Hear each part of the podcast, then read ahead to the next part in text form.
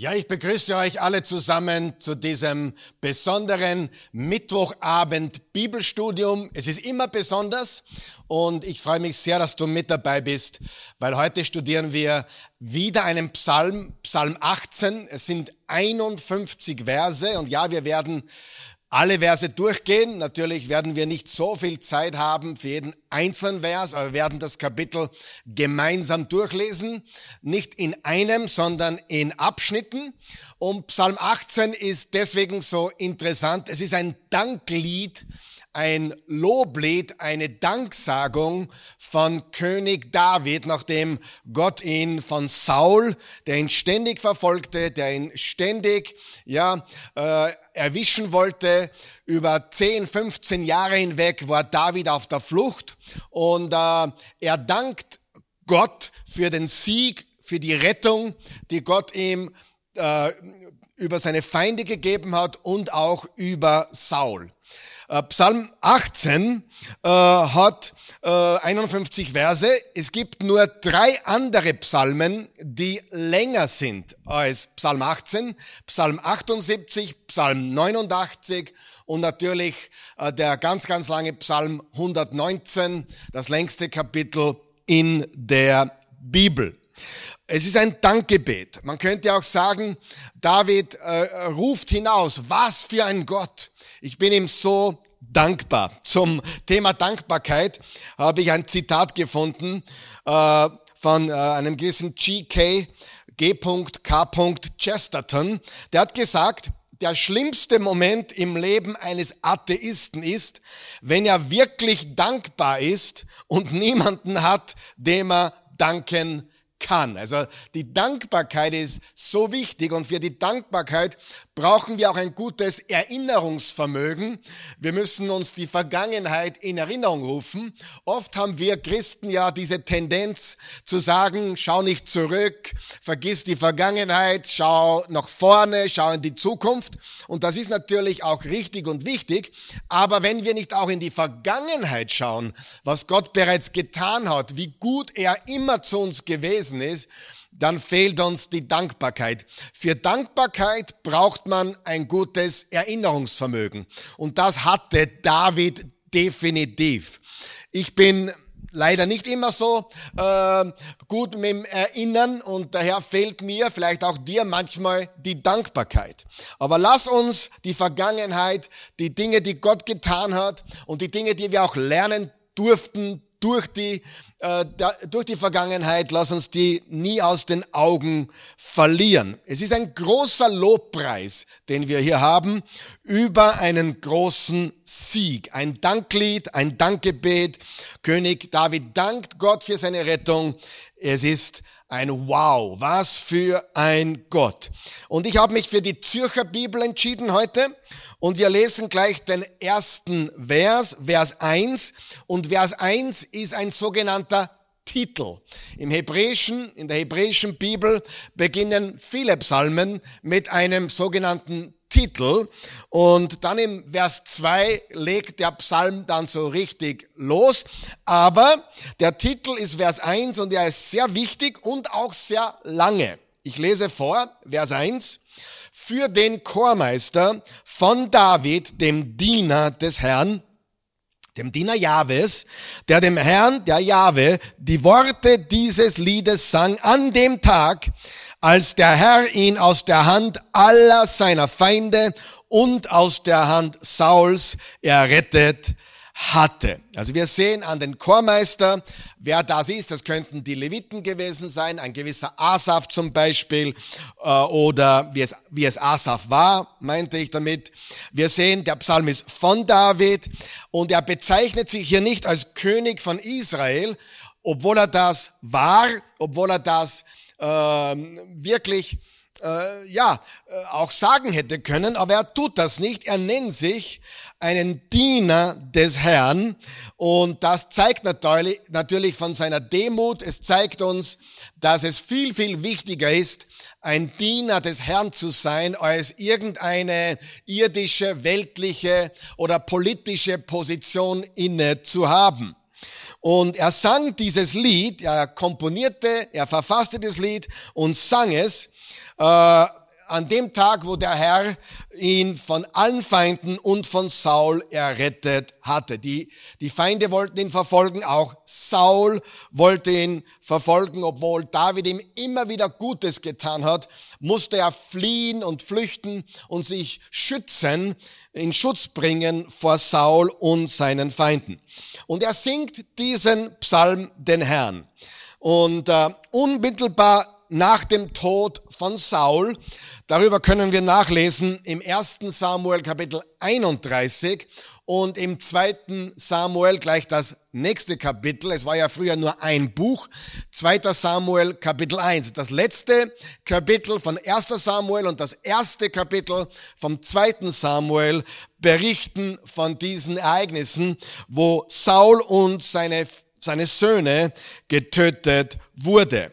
Und dann in Kapitel 2 äh, bis 5 von 2. Samuel, als David zum König gekrönt wurde. Zuerst wird David König über Juda und dann über ganz Israel. Wie gesagt, nachzulesen im 2. Samuel, zweites Kapitel bis fünftes Kapitel. Interessant ist auch, dass äh, im 2. Samuel 22 am Ende des Lebens am Ende des Lebens von David, am Ende seines Lebens, äh, gibt es äh, diesen Psalm noch einmal im 2. Samuel 22 und da ist ganz, ganz wenig Unterschied, wenn du Psalm 18 äh, vergleichst mit 2. Samuel 22, so sind diese beiden Kapitel fast identisch. Ich glaube, es war so. David verfasste diesen Psalm als noch jüngerer Mann.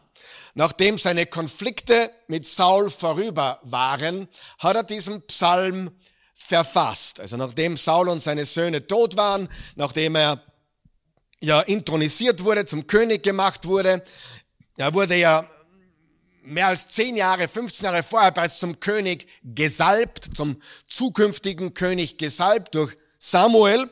Und äh, nach seinem tragischen Tod, also Sauls Tod und seines Sohnes Jonathans, den er David sehr, sehr liebte.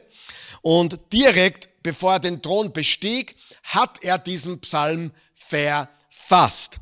Am Ende seines Lebens reflektiert David nochmals über sein Leben. Er reflektiert sein ganzes Leben und dieser Psalm wird quasi noch einmal gebracht, er wird noch einmal gesungen. Äh, David hat ihn noch einmal in Erinnerung gerufen und hat gesagt, Gott hat mir den Sieg gegeben, mein ganzes Leben lang. Er war mit mir, er trug mich, er begleitete mich und er gab mir äh, nicht nur den Sieg, als Saul äh, getötet wurde, als meine Feinde beseitigt wurde, wurden, aber er gab mir auch den Sieg, wenn ich mein ganzes Leben betrachte. Es hat nicht immer alles nach Sieg ausgeschaut, aber wenn ich mein ganzes Leben betrachte im Rückblick, dann muss ich Gott danken, dann darf ich Gott danken für den Sieg, den er mir gegeben hat, mein ganzes Leben lang. Gehen wir zu Vers 2, da steht, er sprach, also nach dem Titel kommen gleich die Worte, er sprach, ich liebe dich, Herr, meine Stärke, der Herr ist mein Fels, Vers 3, meine Festung und mein Retter, mein Gott, mein Hort, bei dem ich Zuflucht suche, mein Schild und das Horn meiner Hilfe, meine Burg. Ich rufe zum Herrn, gepriesen sei er, vor meinen Feinden werde ich errettet. Was für ein wundervoller Anfang, den wir hier gleich finden. Und wir sehen, ich liebe dich. Herr, meine Stärke. Er traf die Entscheidung, ihn zu lieben. Und das ist eine Entscheidung, die wir treffen, Gott zu leben. Also egal, ich habe die Entscheidung getroffen, egal wie es mir geht, gehen wird, was auf mein Leben zukommt, was in meinem Leben passiert, ich werde den Herrn lieben. Ich liebe den Herrn von ganzem Herzen, mit all meiner Kraft, mit all meinem Sein, mit all meinen Gedanken, mit allem, was ich bin und habe, liebe ich ihn. Das ist zuerst einmal auch eine Entscheidung. Und wir sehen aber hier, dass David offenbar diese Liebe auch spürte und fühlte in diesem Moment. Das ist nicht immer der Fall, dass wir das spüren und fühlen, aber zuerst eine Entscheidung und dann auch die Gefühle und die Emotionen. Denk über Folgendes nach. Vor seiner Salbung oder von seiner Salbung zum zukünftigen König von Israel als er noch die Schafe seines Vaters Isai oder Jesse hütete, bis er tatsächlich auf dem Thron saß, vergehen, wie schon gesagt, etwa 15 Jahre. Er war auf der Flucht und er verlor alles. Er verlor Sicherheit, er verlor auch sein, ein Stück seiner Jugend, seine Familie, wichtige Beziehungen, seine Rechte, seine Karriere, seine Verbindung, äh, seine enge Beziehung mit Gott. Aber durch alles hindurch blieb er dem Herrn, er blieb Jahwe treu.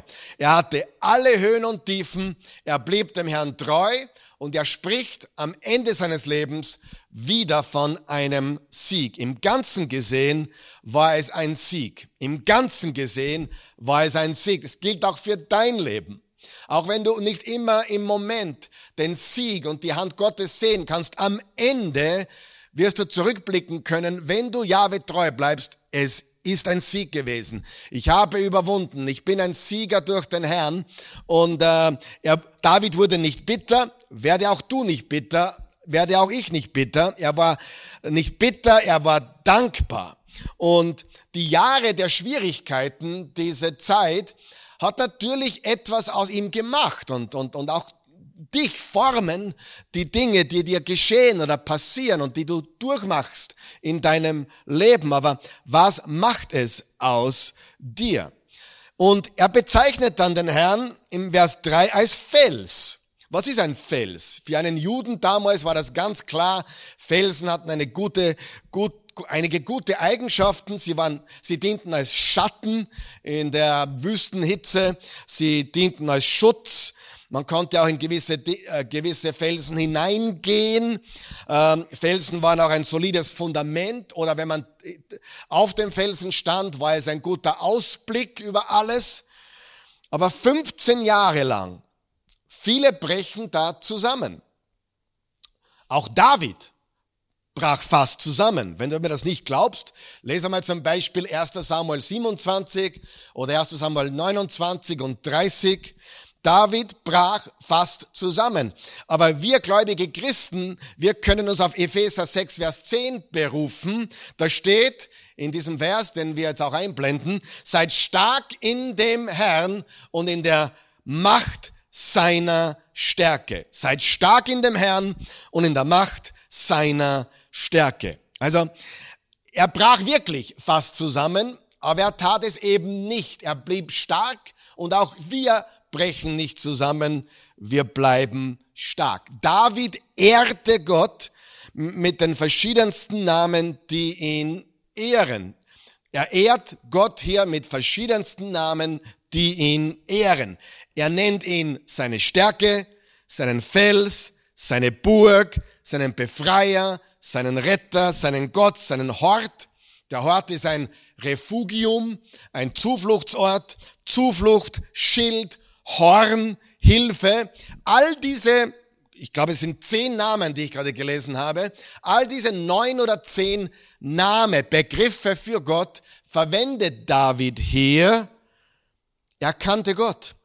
Und er erlebte Gott in all diesen unterschiedlichen Namen. Er erlebte ihn als Stärke und Zuflucht, als Retter und als Hilfe und so weiter.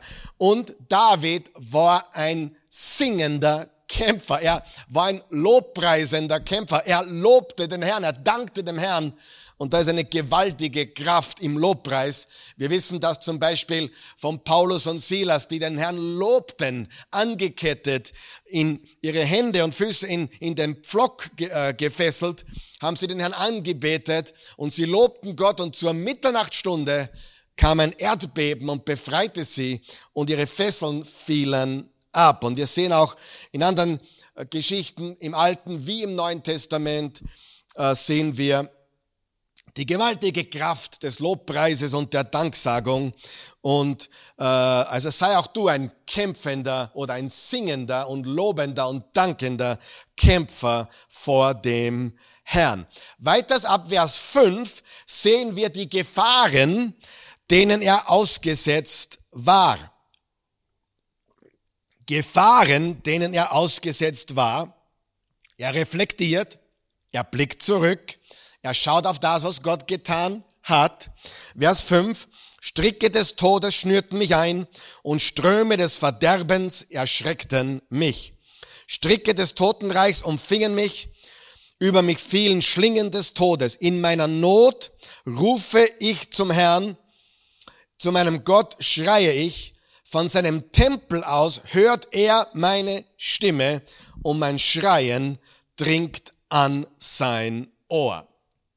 Wenn wir an David denken, dann sollten wir uns einen Elitekämpfer vorstellen. David war ein Kriegsheld. Er war ein gewaltig tapferer, mutiger Kriegsheld und äh, er war ein Elitekämpfer, ein Elitesoldat.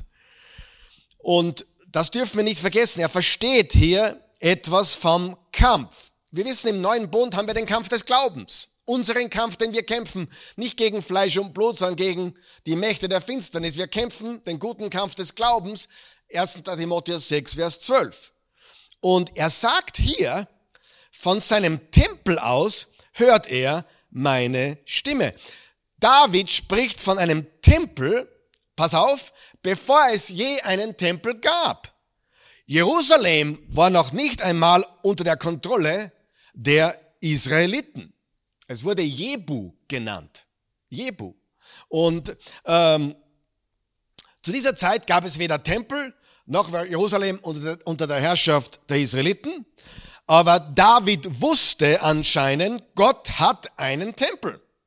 Einen himmlischen Tempel. Und dieser himmlische Tempel war das Modell für die Stiftshütte von Moses und den späteren Tempel, den Salomo bauen würde. Vergleiche das bitte mit Exodus, also 2. Mose, Kapitel 25, Verse 9 und 40. 2. Mose, Kapitel 25, Verse 9 und 40. Also David wusste von einem Tempel, von, von, von dort, wo Gott wohnt und, und, und er, er hat sich darauf berufen, von seinem Tempel aus, von der Gegenwart des Herrn aus, hört er meine Stimme. Und dann geht's weiter im Vers 8.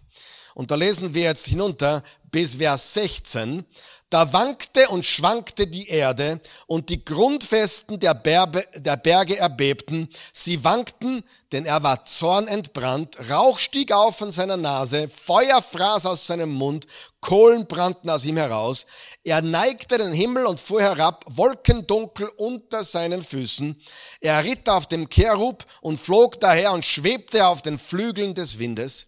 Er machte Finsternis zu seiner Hülle um sich her, Wasserdunkel, dichte Wolken zu seinem Zelt. Aus dem Glanz vor ihm brachen seine Wolken hervor, Hagel und feurige Kohlen. Es ließ daher im Himmel den Donner erdröhnen und der Höchste seine Stimme erschallen mit Hagel und feurigen Kohlen. Er schoss seine Pfeile und zerstreute die Feinde. Er schleuderte Blitze und setzte sie in Schrecken. Da wurden sichtbar die Tiefen des Wassers und aufgedeckt wurden die Grundfesten der Erde vor deinem Schelten, Herr, vor dem Schnauben deines zornigen Atems. so viel Leidenschaft und Drama in diesen Versen. David erklärt hier in sehr bildlicher Sprache, wie Gott alles erschütterte, um David Befreiung zu bringen. Das ist sehr bildlich äh, dargestellt ähm, sehr poetisch, könnte man auch sagen, dargestellt. Aber noch einmal, wir reden von in etwa 15 Jahren, in denen David auf der Flucht war und David schaut zurück und sagt, hey, schau, was Gott gemacht hat. Und er sagt auch, du hast es schnell gemacht. Dass diese Dinge sind ganz schnell passiert. Natürlich, wenn wir äh, mittendrin sind, kommt uns das, was Gott tut, nicht schnell vor. Warum diese bildliche Sprache von Erdbeben, die Erde wankt, die Berge bebten, Zorn entbrannt, Rauch aus seiner Nase, Feuer aus seinem Mund und so weiter. Also sehr, ähm, sehr interessante bildliche Sprache. Es ist die Sprache des Gerichts. Die man auch in der Offenbarung sieht, also in, im letzten Buch der Bibel, auch bei Ägypten, also wie, wie äh, Gott Mose und sein Volk aus Ägypten rausgeführt hat, sehen wir diese Art von Sprache, die Sprache des Gerichts, und zwar nicht, nicht ein Gericht gegen, gegen David offensichtlich, sondern die Befreiung Davids, und das bedeutete in diesem Fall Gericht gegen die Feinde. Gott richtete die Feinde Davids. Gott hat die Feinde Davids ja gerichtet. Und das Gleiche ist auch unsere Hoffnung, dass all unsere Feinde, und das ist nicht Fleisch und Blut, sondern das sind die Mächte der Finsternis, werden gerichtet werden. Das sehen wir in den Büchern äh, der Bibel immer wieder und immer wieder. Und Jahwe befreit uns und er, er übt Gericht oder er vollzieht Gericht über die Unterdrücker Davids und auch wir werden befreit von unseren Unterdrückern, vor denen, die uns nachstellen, verleumden, verfolgen. Gottes Gericht wird nicht ausbleiben.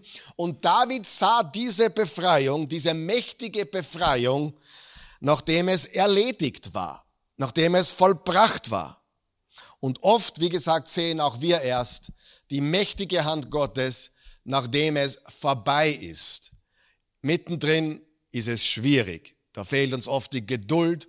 Da sind wir oft, äh, ja, ähm, sehr, sehr angespannt, ungeduldet, vielleicht sogar panisch.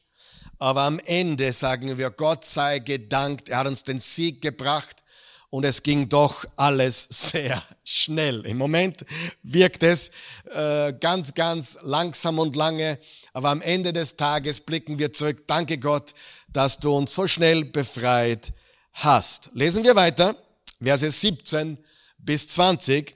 Er griff herab aus der Höhe, fasste mich, zog mich heraus aus gewaltigen Wassern. Wir haben zuerst gelesen, was Gottes Gericht äh, gegen die Feinde getan hat. Jetzt sehen wir, wie er David rauszieht. Vers 18, er entriss mich, meinem starken Feind, meinen Hassern, die mir zu mächtig waren. Ich glaube nicht, dass David sich das einbildet. Er hatte wirklich Hasser, er hatte wirklich Feinde. Wenn ich manchmal so denke über, über mich und was ich mache und, und manche Menschen, die mit mir nicht glücklich sind oder gegen mich sind, weil ich für Jesus bin, nicht wegen meiner Dummheiten oder meiner, meiner eigenen Verfehlungen, wo ich verfolgt werde, zu Recht vielleicht, sondern wenn ich verfolgt werde um der Gerechtigkeit willen. Äh, so wie auch Jesus das gesagt hat in der Bergpredigt, ähm, dann äh, denke ich mir, ich habe Hasser oder Feinde. Und manchmal denke ich mir, vielleicht ist das zu, zu übertrieben. Äh, ich weiß es nicht, aber hier, David übertreibt das nicht. Er hatte Feinde und Hasser. Im Vers 19, sie überfielen mich am Tag meines Unglücks, doch der Herr wurde mir zur Stütze. Er führte mich hinaus ins Weite, er befreite mich, denn er hat Gefallen an mir. Ich liebe das. Er hat Gefallen an mir. Er führte mich hinaus ins Weite. Er befreite mich, denn er hat Gefallen an mir. Er sprach über Gottes Rettung und Befreiung, die er erlebt hat, die er am eigenen Leben erlebt hat. Und er sagt, er hat Gefallen an mir. Warum hatte Gott Gefallen an David? Weil er ihn erwählt hat. Er hat ihn erwählt und weil er ein aufrichtiges Leben führte. Er erwählte ihn. Und manche fragen jetzt, ma, das wäre so toll und so wunderbar, wenn, wenn Gott sagen würde, Gott hat gefallen an mir. Hat Gott gefallen an mir? Und die Wahrheit ist, und bitte vergiss das niemals, wir blicken nicht auf unsere Gefühle, wir blicken nicht auf unsere Umstände und, und legen fest, ob Gott mich liebt oder nicht. Wir blicken auf das Kreuz. Wir haben das Kreuz von Golgotha, wo Jesus für uns starb, um sicher zu sein. Jesus liebt dich. Gott liebt dich. Jesus liebt mich. Gott liebt mich. Das Kreuz ist Beweis für die gesamte Welt der, der Liebe Gottes für die Menschen. So sehr hat Gott die Welt geliebt, dass er einen einzigen Sohn gab, damit jeder dann ihn glaubt, nicht verloren geht, sein ewiges Leben hat. Johannes 3, Vers 16. Und in Christus hat Gott gefallen an dir. Hör mir gut zu. Er toleriert dich nicht nur, Er hat Gefallen an dir. Trotz deiner Schwächen, trotz deiner Sünden, trotz deiner Probleme, Schwierigkeiten, trotz deiner Fragezeichen. Gott toleriert dich nicht nur, er hat Gefallen an dir. Und da müssen wir verstehen, dass wir im neuen Bund einfach einen besseren Bund haben. Wir haben diese Gewissheit, diese Sicherheit. Aufgrund dessen, was Jesus getan hat. Gott liebt uns. Er ist für uns. Und äh, äh wir haben alles, was wir brauchen. Jesus hat gesagt, es ist vollbracht. Vers 21 geht's weiter.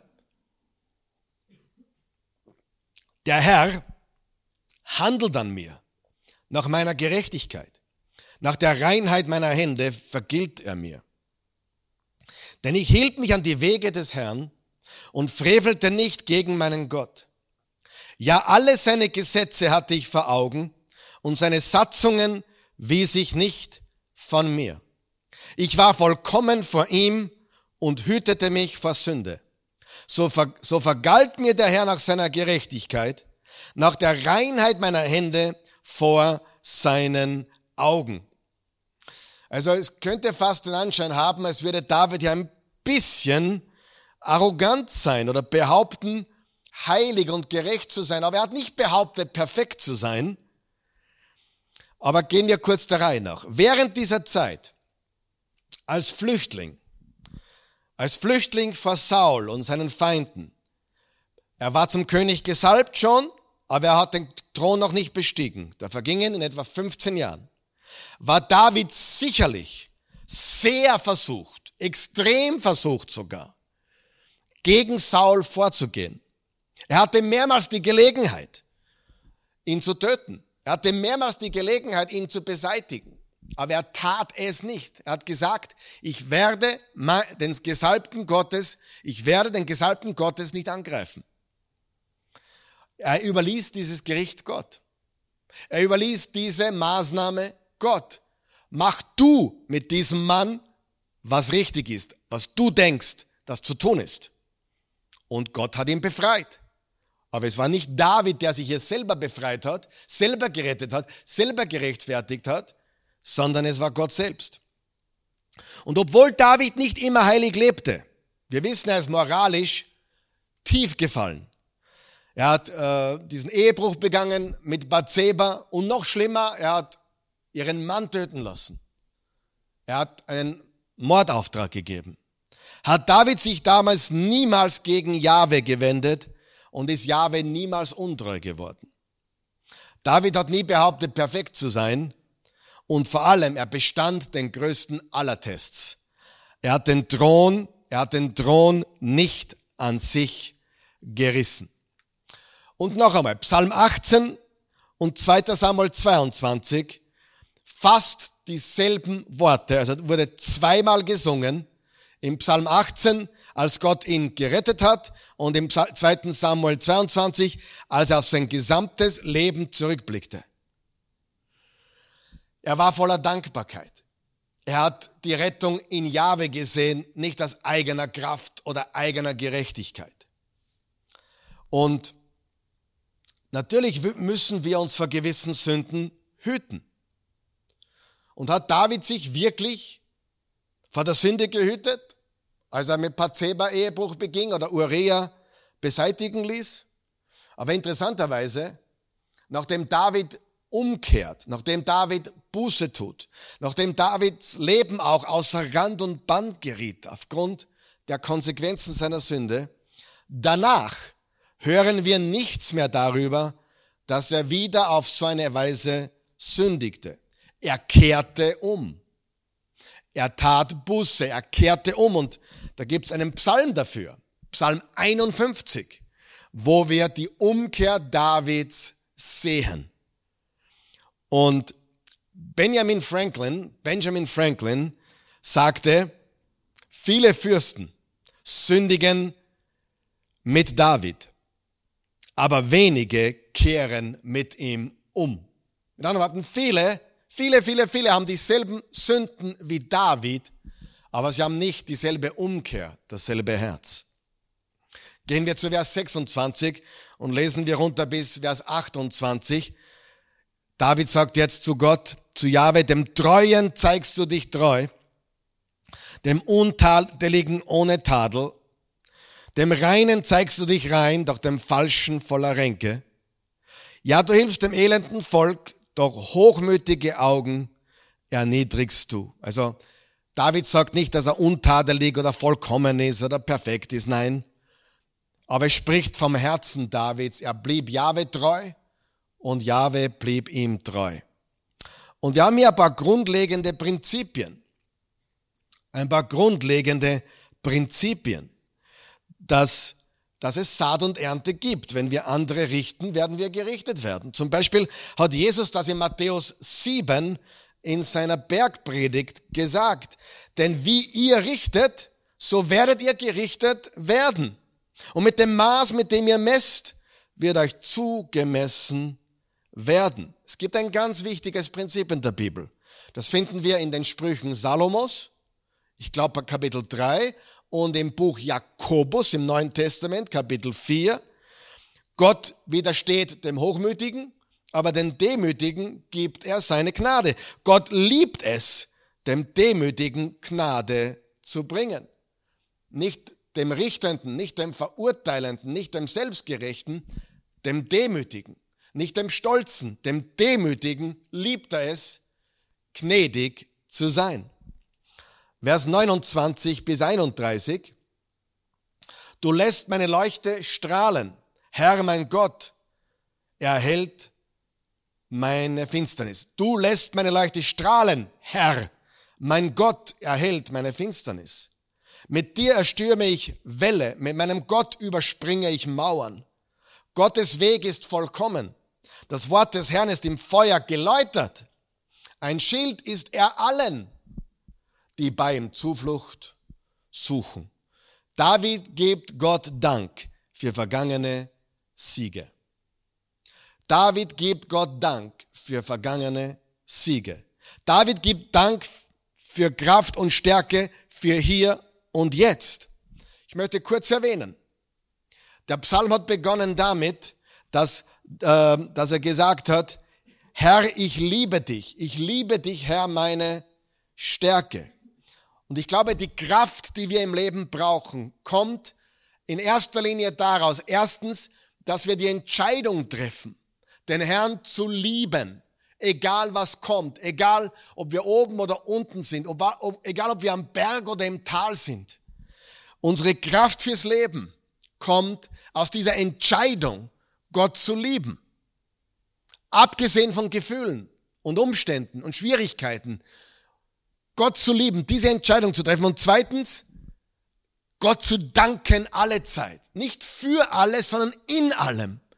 Ich danke Gott nicht dafür, dass ich jetzt krank geworden bin oder einen Unfall gebaut habe, aber ich danke ihm in der Krankheit, im Unfall. 1.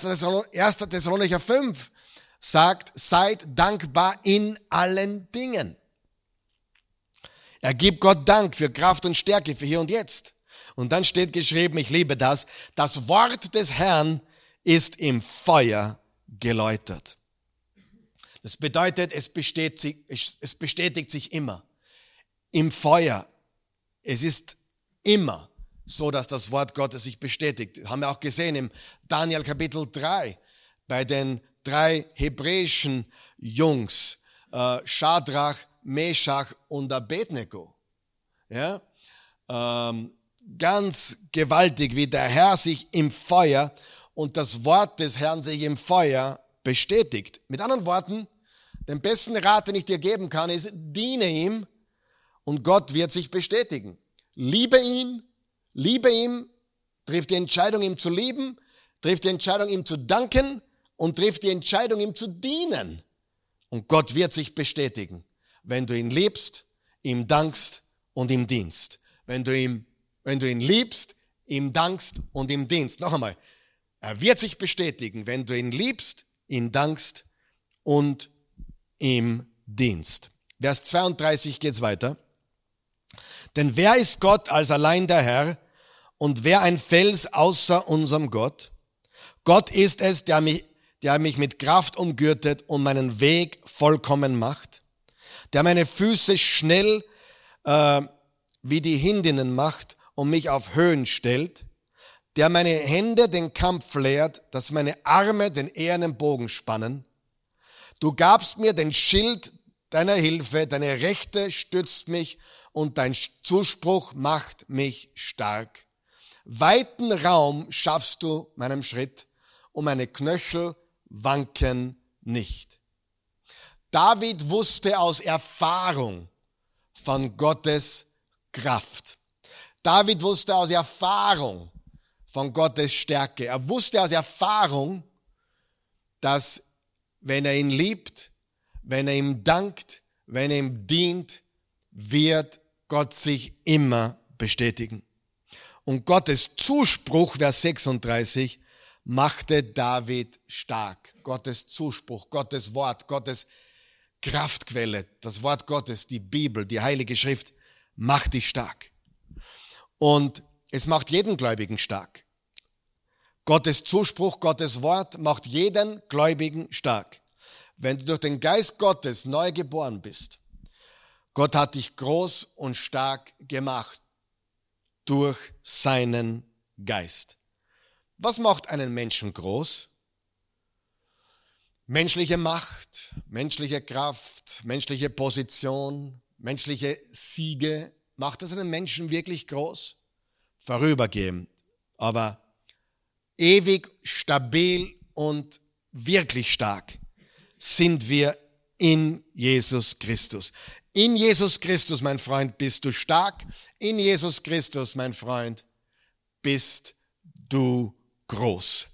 Vers 38 und die folgenden. Ich verfolge meine Feinde und hole sie ein. Ich kehre nicht um, bis ich sie vernichtet habe. Ich schlage sie nieder und sie können sich nicht mehr erheben. Sie fallen unter meine Füße. Du hast mich zum Kampf mit Kraft gegürtet. Du zwingst unter mich in die Knie, die sich gegen mich erheben. Den Nacken meiner Feinde gibst du mir preis und die mich hassen, vernichte ich. Sie schreien, doch da ist kein Retter. Zum Herrn, doch er hört sie nicht. Ich zerreibe sie wie Staub vor dem Wind, wie Unrat schütte ich sie auf die Gassen. Vers 44, du rettest mich aus Völkerfäden, setzt mich zum Haupt von Nationen. Völker, die ich nicht kannte, werden mir untertan. Auf bloßes Hören hin gehorchen sie mir, Fremde schmeicheln mir, Fremde sinken kraftlos hin, kommen zitternd aus ihren Burgen hervor. Der Herr lebt, gepriesen sei mein Fels, erhaben der Gott meiner Rettung.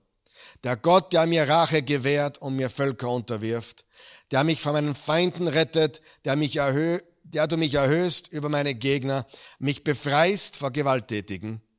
Darum will ich dich preisen unter den Nationen, Herr, und deinen Namen singen der seinem König große Hilfe schenkt und seinem Gesalbten Treue erweist.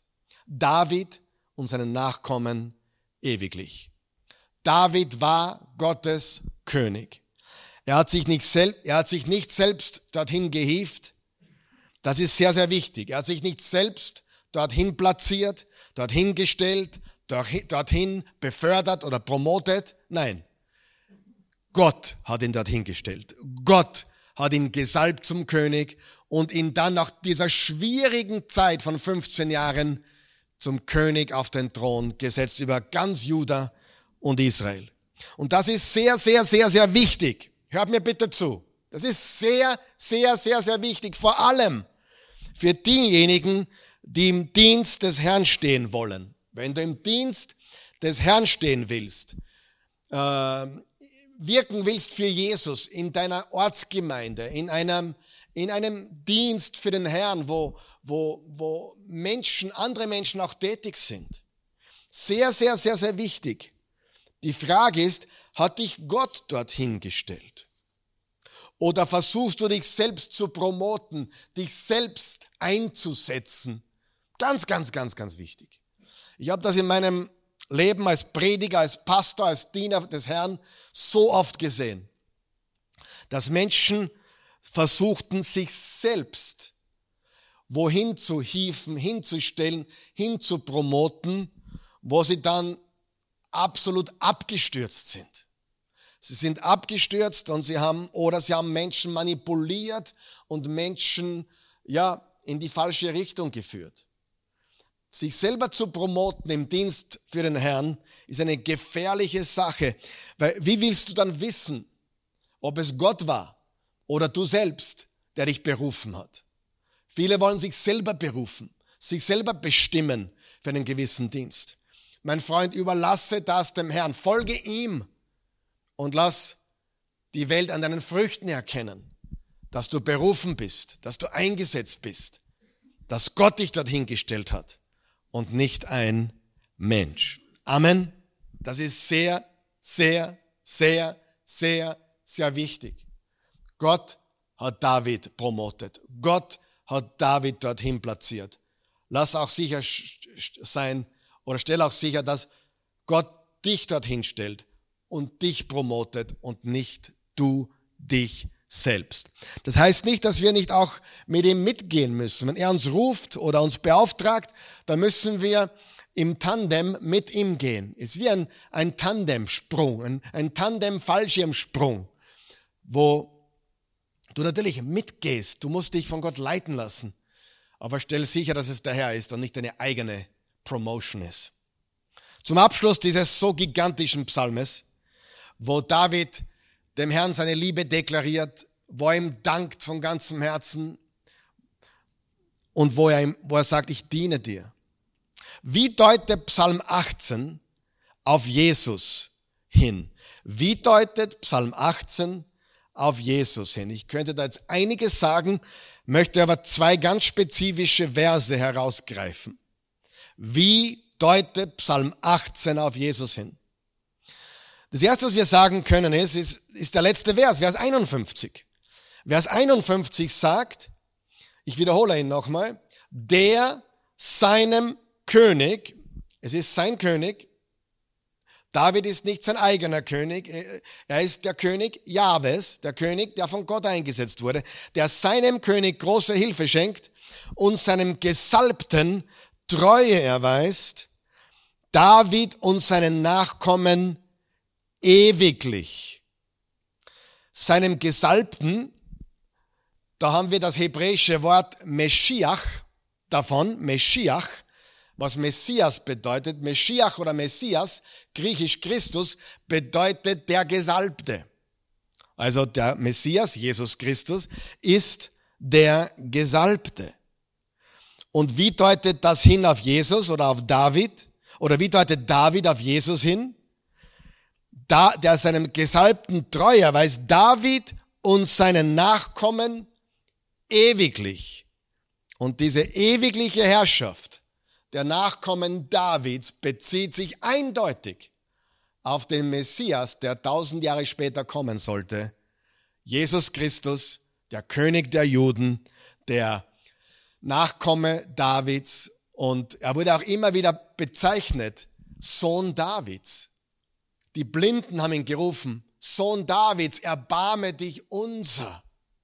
Hab Erbarmen für uns. Der Sohn Davids. Die ewigliche Herrschaft. Erfüllt in Jesus. Und der Vers vorher, Vers 50, sagt, darum will ich dich preisen unter den Nationen, Herr und deinem Namen singen. Paulus zitiert unter anderem, also einige andere alttestamentliche Passagen zitiert, diesen Vers, Psalm 18, Vers 50, in Römer 15. Ich lese Verse 8 bis 9. Denn ich sage, Christus ist ein Diener der Juden geworden, um die Wahrhaftigkeit Gottes zu bezeugen. Er wollte so die Verheißungen ihrer Väter bekräftigen. Er wollte aber auch, dass die Nichtjuden, die Völker, die Nationen, die Heiden, Gott für seine Barmherzigkeit ehren. So steht es ja geschrieben.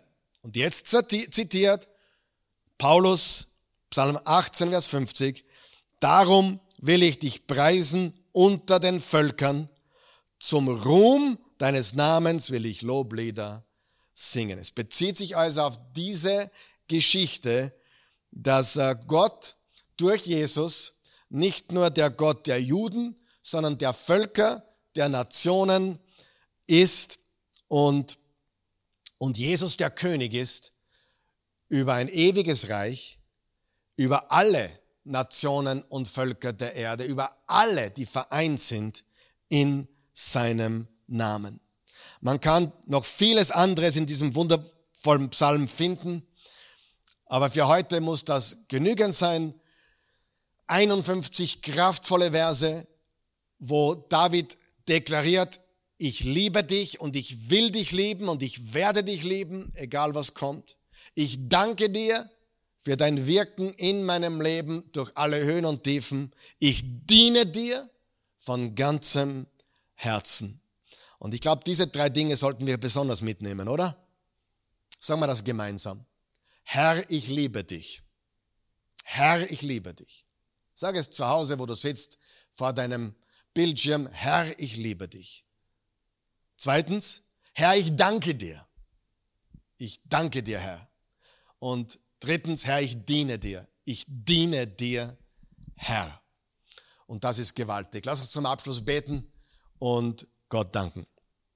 Vater im Himmel, gütiger, gnädiger, treuer, barmherziger, liebender Gott. Wir kommen zu dir im wunderbaren, einzigartigen, unvergleichbaren, allmächtigen, allwissenden, allgegenwärtigen Namen von Jesus. Wir danken dir. Du bist unser Fels, unsere Stärke, unsere Zuflucht, unsere Hilfe, unser Hort, unsere Kraft, unsere Befreiung, unsere Rettung. Du bist alles, was wir brauchen. Du bist ein gnädiger, erbarmungsvoller Gott. Wir können voller Zuversicht zum Thron der Gnade treten. Hebräer 4, Vers 16. Und Hilfe erwarten und Gnade und Erbarmen erwarten in Zeiten, wo wir es besonders brauchen. Wir danken dir, gütiger Gott. Wir lieben dich. Wir danken dir und wir wollen dir dienen. Wir danken dir für alles, was du getan hast. Und wir danken dir für auch das, für das, was du jetzt im Leben wirkst, auch wenn wir es noch nicht sehen können. Wir vertrauen dir, wir leben dich, wir danken dir und wir wollen dir auch dienen. Nicht uns selbst, sondern dir alleine. Und wir wollen uns auch, wir wollen auch reflektieren und prüfen, können wir mit David sagen, dass wir aufrichtig sind vor dir, dass wir dir treu sind, dass wir dich im, an erster Stelle haben. Ich danke dir für jeden Menschen zu Hause. Ich danke dir für alle, die dabei sind jetzt und mit studiert haben diesen Psalm. Segne sie und führe sie in eine enge, tiefe Beziehung zu dir, voller Liebe zu dir, voller Dankbarkeit zu dir und im Dienst für deine Sache, für dein Reich.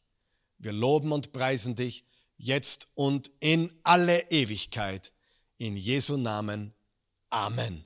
Sei gesegnet, du bist gesegnet, sei voller Kraft, du bist voller Kraft und Stärke. Sei geliebt, du bist geliebt durch Jesus, nichts und niemand kann dich von seiner Liebe trennen. Und wir sehen uns bald wieder, hoffentlich schon am Sonntag um 10.30 Uhr im Livestream oder vor Ort in der Oase Church in Wien-Vösendorf. Und ich danke dir fürs Dabeisein. Gott segne dich.